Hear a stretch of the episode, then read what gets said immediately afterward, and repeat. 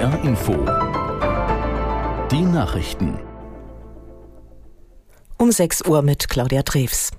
Am Hamburger Flughafen hält ein bewaffneter Geiselnehmer immer noch die Polizei in Atem. Der Mann war mit seiner vierjährigen Tochter im Auto auf das Rollfeld gefahren. Hintergrund ist laut Polizei ein Sorgerechtsstreit. Aus Hamburg Ingmar Schmidt.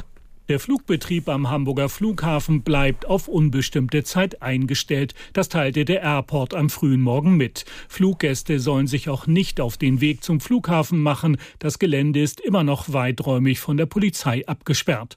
Gegen 20 Uhr hatte der 35-Jährige mit seinem Auto eine Schranke durchbrochen und war auf das Rollfeld gefahren. Dabei soll er mehrfach in die Luft geschossen und auch zwei Brandsätze geworfen haben, die aber keinen größeren Schaden anrichteten. Verletzt wurde niemand. Laut Polizei hatte der Mann zuvor seine vierjährige Tochter in Stade der Mutter weggenommen. Die alarmierte die Beamten wegen Kindesentziehung.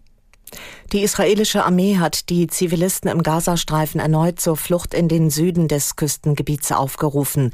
Ein Sprecher teilte mit, die Streitkräfte würden den Verkehr in Richtung Süden heute auf einer ausgewiesenen Straße für vier Stunden zulassen.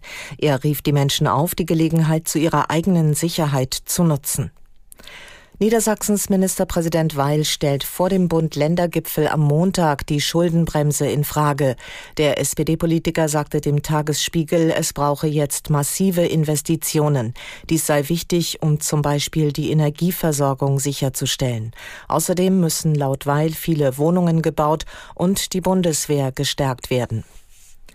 In der Fußball-Bundesliga hat der FC Bayern das Topspiel in Dortmund klar gewonnen. Die Münchner setzten sich beim BVB mit 4 zu 0 durch. Aus der Sportredaktion Moritz Kühn. Nach dem peinlichen Pokalaus in der zweiten Runde beim Drittligisten Saarbrücken schossen sich die Bayern den Frust von der Seele. Beim 4 zu 0 Erfolg in Dortmund erzielte Harry Kane einen Dreierpack.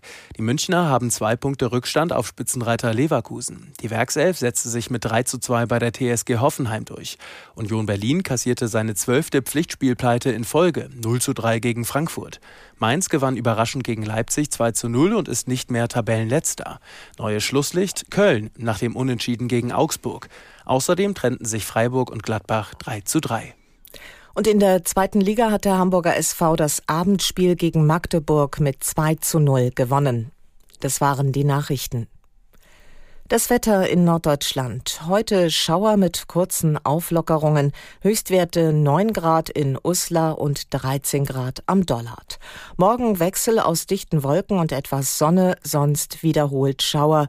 Höchstwerte 9 bis 12 Grad. Die weiteren Aussichten. Am Dienstag unbeständig 9 bis 12 Grad. Mittwoch Regen und auch etwas Sonne 8 bis 12 Grad. Es ist 6.03 Uhr.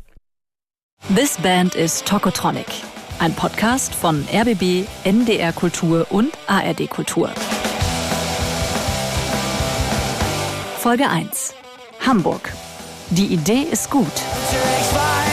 Genau.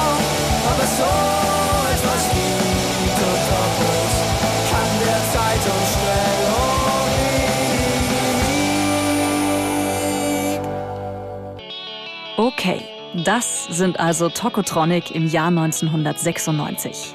Drei schlachsige Typen, Mitte 20, denen das Haar mit übertriebenem Seitenscheitel ins Gesicht hängt. Sie haben Korthosen und Trainingsjacken an. Drei Jahre machen sie zu dem Zeitpunkt zusammen Musik, haben bereits drei Alben veröffentlicht und sich eine stabile Fanbase erspielt. In Hamburg werden sogar Wände mit ihren Songtiteln besprüht. Ich möchte Teil einer Jugendbewegung sein, steht da. Leute kopieren ihren Stil, laufen ebenfalls mit Trainingsjacken, Schlaghosen und Seitenscheitel rum. Ich will wissen, wie Tokotronic es schaffen, seit 30 Jahren gemeinsam ihr Ding zu machen. Woran sind sie fast gescheitert? Was hat sie inspiriert? Wie entstehen ihre Songs? Und wie wird das nächste Tokotronic-Album klingen? 30 Jahre Tokotronic. Da gibt's viel zu besprechen. Es hat, hat ja hier jetzt schon die, ein bisschen die, das Ausmaß von, von einer Therapiesitzung angenommen.